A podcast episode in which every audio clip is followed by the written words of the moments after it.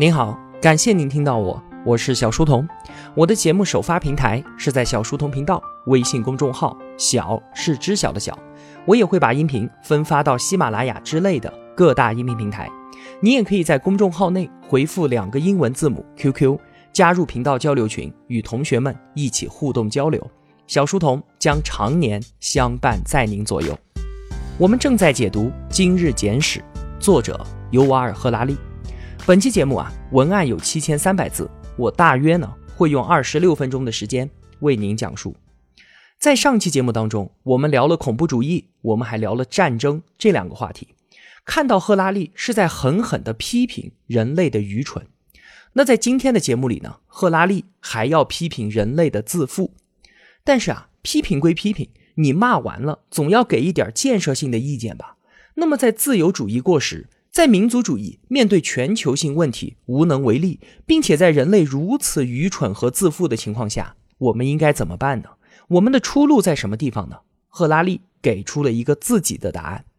所以啊，本期节目我们要聊的话题就是这两个：人类的自负以及最终的出路。先说一说我们的自负，在赫拉利看来啊。我们大多数人啊，都以为自己是世界的中心，我们自己民族的文化才是人类历史上最关键的那部分。希腊人就相信，所有重要的思想都诞生于雅典、斯巴达或者是君士坦丁堡。我们中国人呢，认为历史是从黄帝和夏商开始的。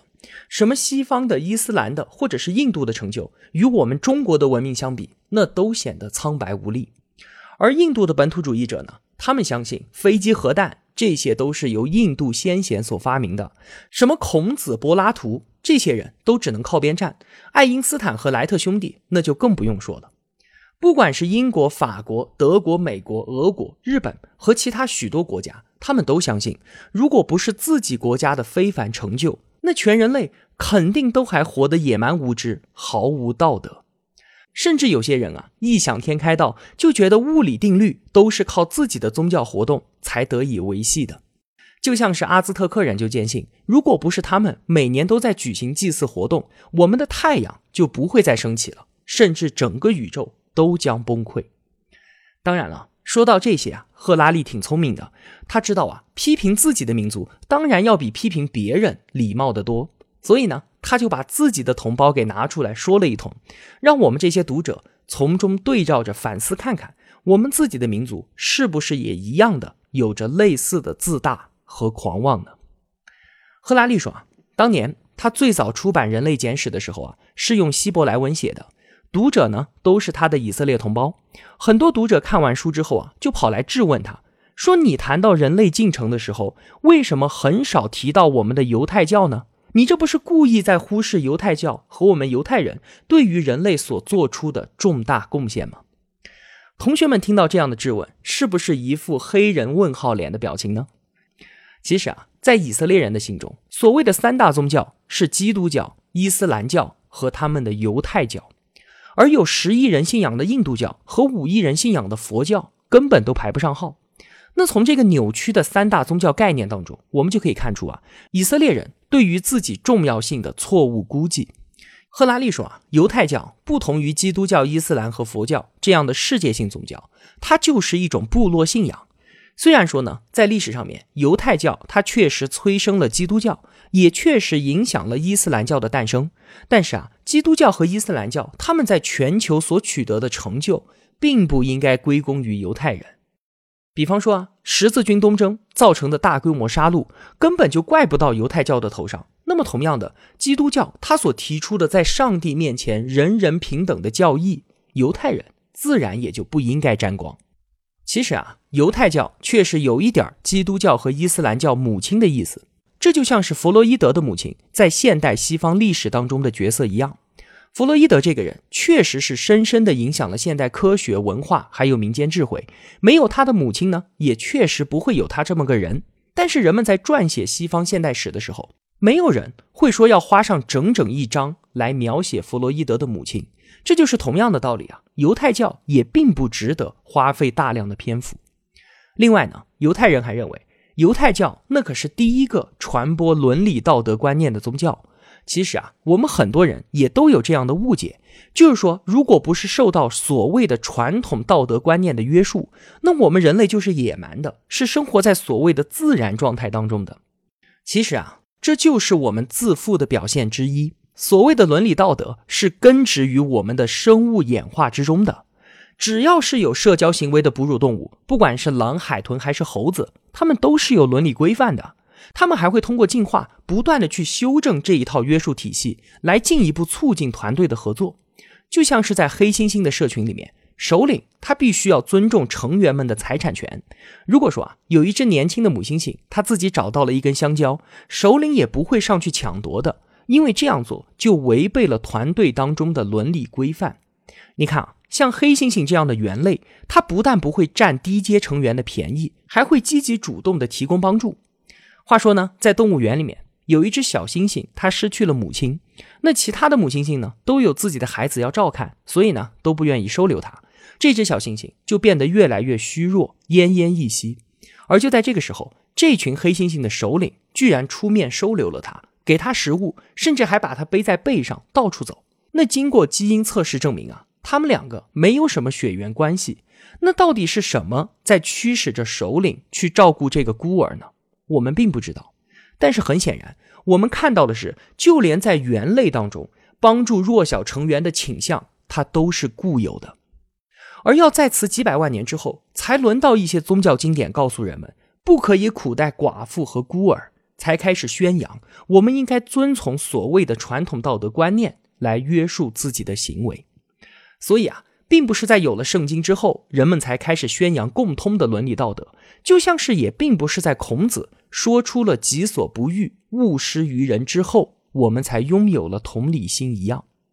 所以呢，犹太人自以为犹太教以及后续的基督教和伊斯兰教创造了人类的伦理道德，这完全就是无稽之谈。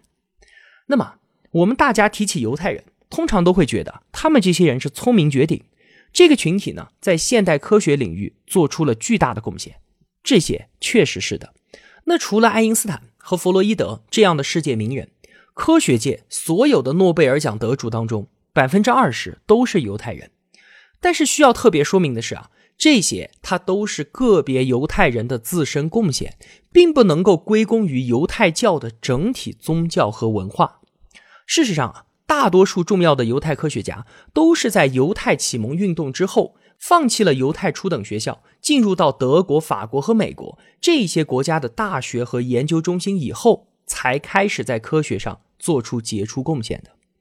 说了这么多，赫拉利只是想告诉我们，犹太教不过是一小群少数人的宗教信仰，在历史上并不是特别重要。而他在批判自己民族的时候，我们也不妨回头看一看。我们是不是也是一样的愚昧呢？赫拉利说啊，许多意识形态它就是这样的，一边赞颂着谦逊，一边呢还把自己要想象成为全宇宙最重要的；一边要求个人谦逊，一边呢又公然的表现出集体的傲慢。不管我们的信仰是什么，如果能够真正的去思考谦逊这个概念，就一定能够获益良多。那说到谦逊，我们再把这个话题往前推一步。其实很多时候，人们不过是在妄称神的名义满足自己的利益。常常有人会这样说：目前科学仍然没有办法解释宇宙当中的很多奥秘。比方说，为什么会有宇宙大爆炸呢？科学家解释不了吧？那它一定是神的创造。那紧接着，他们就开始偷换这张牌了，马上就把宇宙的创造者替换成了世俗秩序的制定者。以神的名义来谴责比基尼，来谴责离婚行为，这样的逻辑就如同是因为我们不知道宇宙大爆炸是怎么回事儿，所以呢，你不能公开露出你的头发，所以你必须要反对同性恋。那至于宇宙创造者是怎么变成秩序制定者的呢？一般来说啊，都是通过某种神圣的经典来完成的，在这些经典当中，就会罗列出各种鸡毛蒜皮的规定，而号称要遵守这一切。都是因为这样才符合宇宙当中的某种秩序。我们并没有办法证明圣经的背后就是那个决定了 E 等于 mc 平方，决定了质子的质量是电子的一千八百三十七倍的神秘力量。但是据我们所知，所有神圣经典都是那一些富有想象力的人类编写出来的。而他们的目的就是让各种社会规范和政治结构合理化。在圣经十诫当中，有一诫是这样说的：“不可妄称神的名。”世人对此的理解非常的幼稚，觉得就是不能够把耶和华这个名字给说出来。但其实啊，这条诫命是在告诉我们，不该用神的名义为自己的政治利益、为自己的经济野心和个人仇恨寻找借口。有人讨厌某个人，最后却变成了神憎恨他；有人想要这片土地，最后变成了神想要这片土地。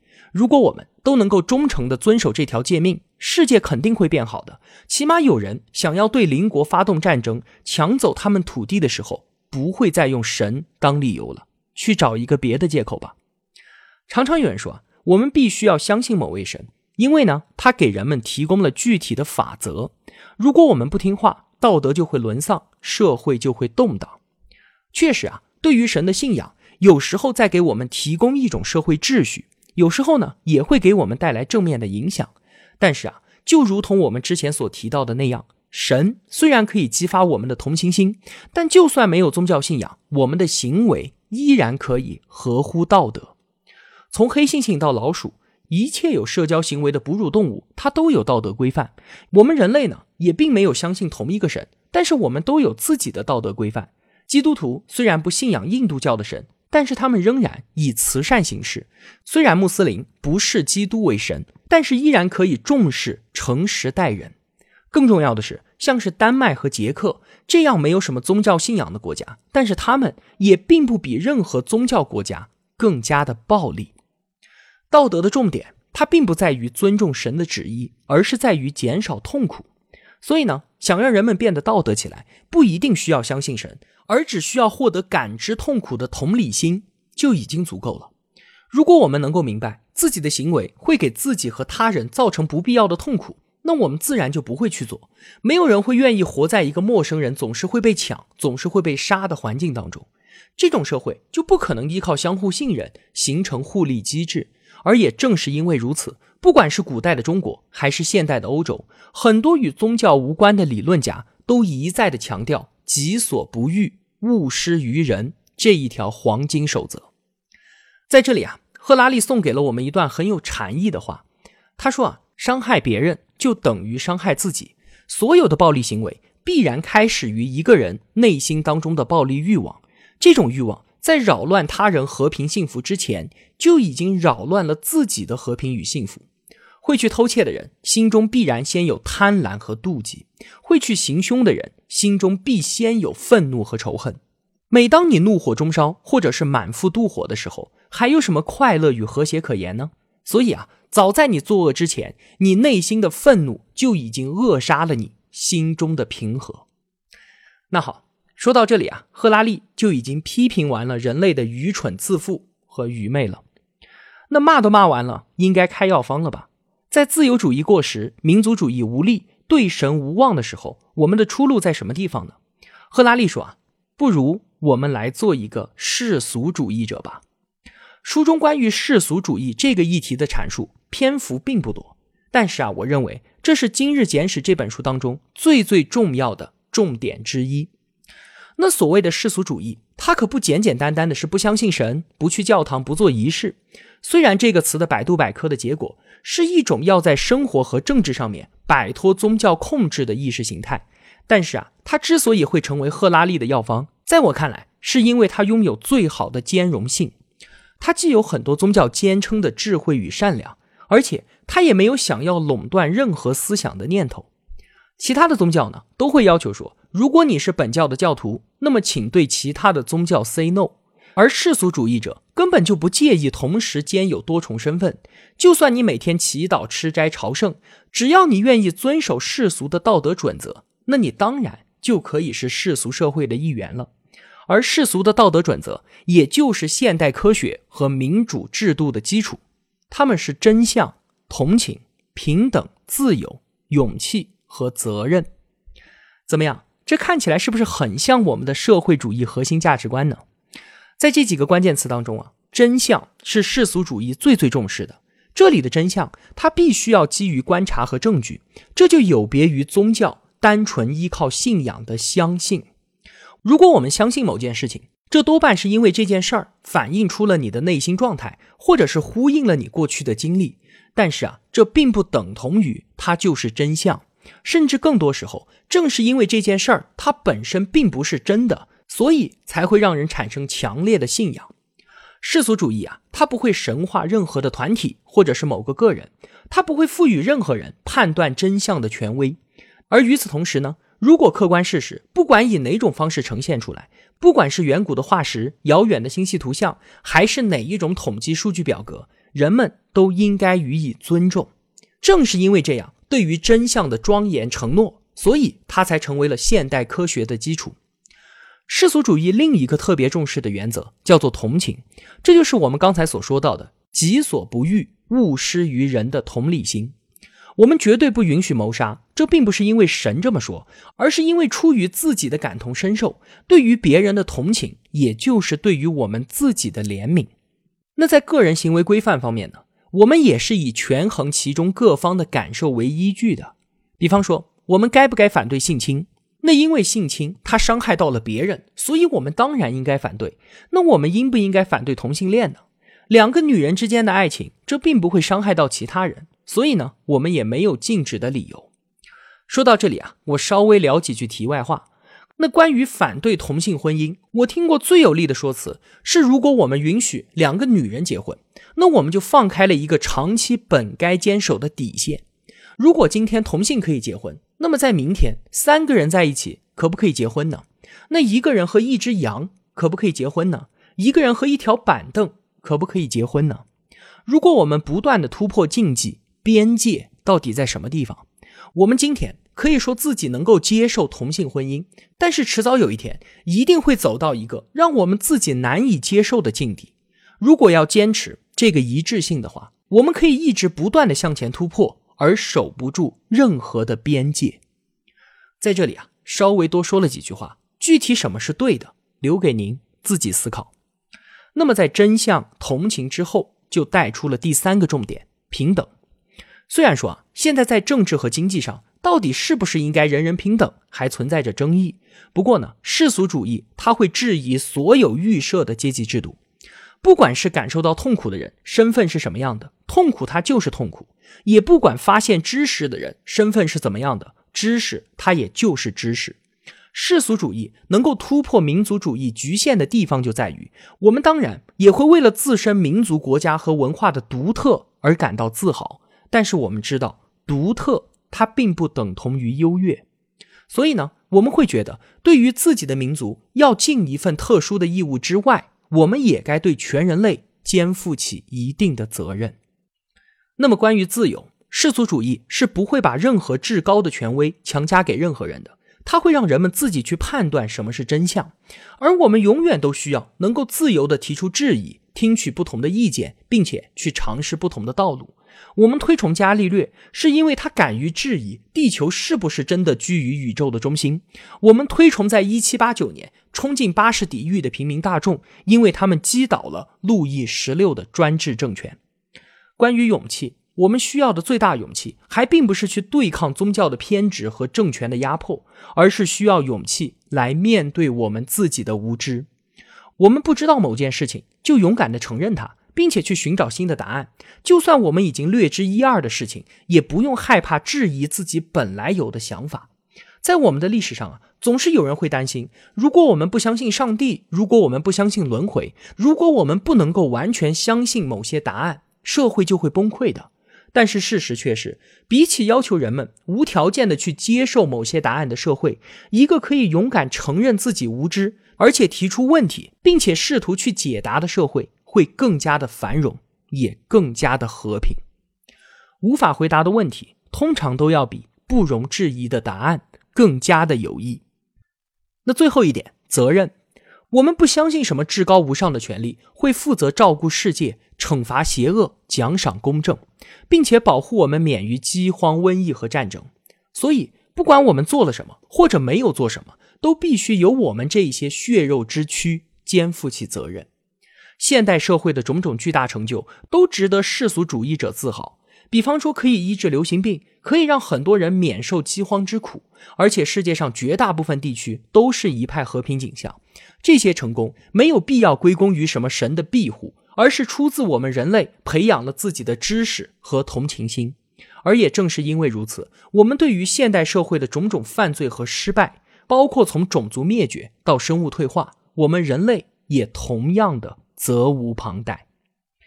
你看，真相、同情、平等、自由、勇气、责任，这些就是世俗主义的最主要的价值观。就像之前所说的，这些并非世俗主义特有的。基督教也重视同情，穆斯林也讲究平等，而印度教也看重责任。但是啊，我们彼此之间的兼容还是有一个前提条件的，那就是如果世俗主义与你的宗教发生了冲突，那宗教必须让步。比方说，如果想要受到世俗社会的接纳，那么正统的犹太教你就必须要平等的对待非犹太教人；基督徒呢，你就不能够再把你所谓的异端分子给绑到火刑柱上去；穆斯林呢，也必须要尊重言论自由；而印度教你就必须放弃掉种姓歧视。但与此同时，世俗主义它是不会要求宗教否认他们自己的神，放弃他们的传统宗教仪式的。世俗主义怎么去判断一个人，只是看他能否坚守刚才提到的世俗主义核心价值观。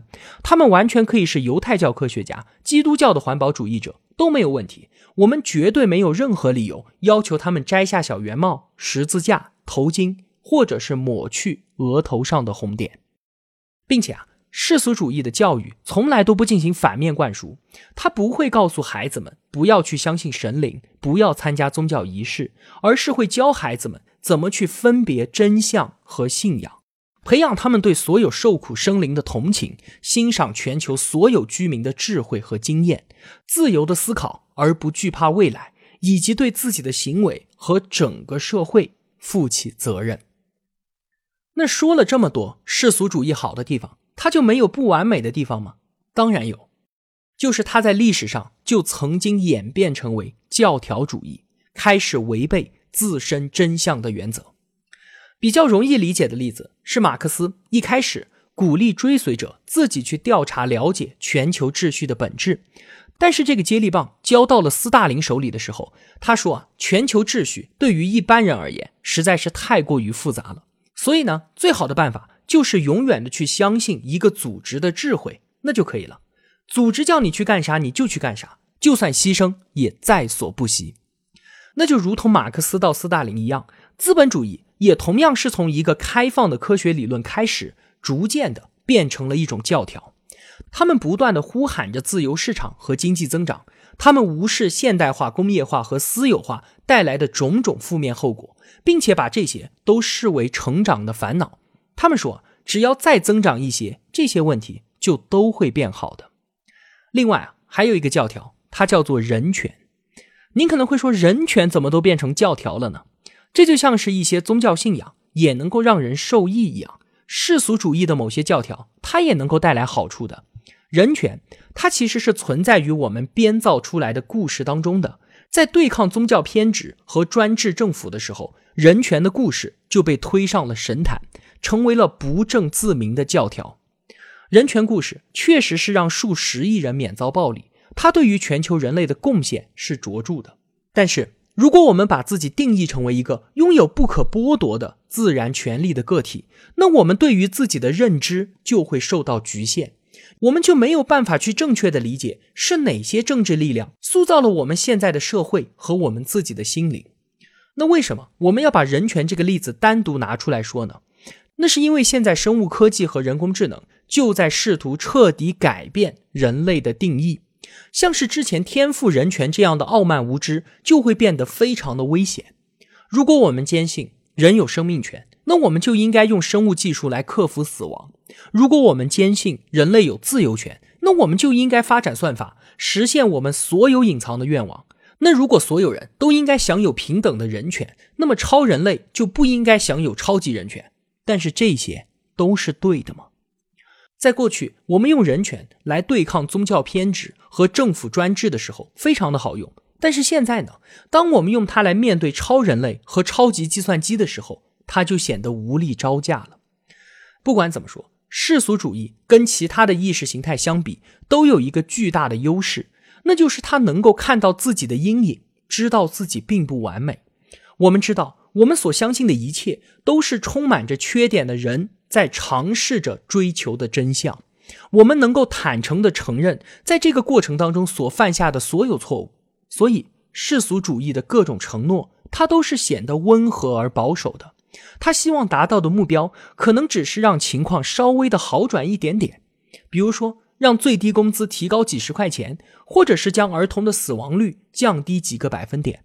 而至于其他的意识形态，很多都显得过于的自信，总是对于永恒、纯粹、救赎这些概念夸夸其谈，似乎只要他大手一挥就能够拯救全世界一样。如果说真的要我做出某些重要决定的时候，就我个人而言，我更愿意相信那些承认自己无知的人，而不是声称自己全知全能的人。好了，今天的节目就是这样了。如果我有帮助到您，也希望您愿意帮助我。一个人能够走多远，关键在于与谁同行。我用跨越山海的一路相伴，希望得到您用金钱的称赞。我是小书童，我在小书童频道与您不见不散。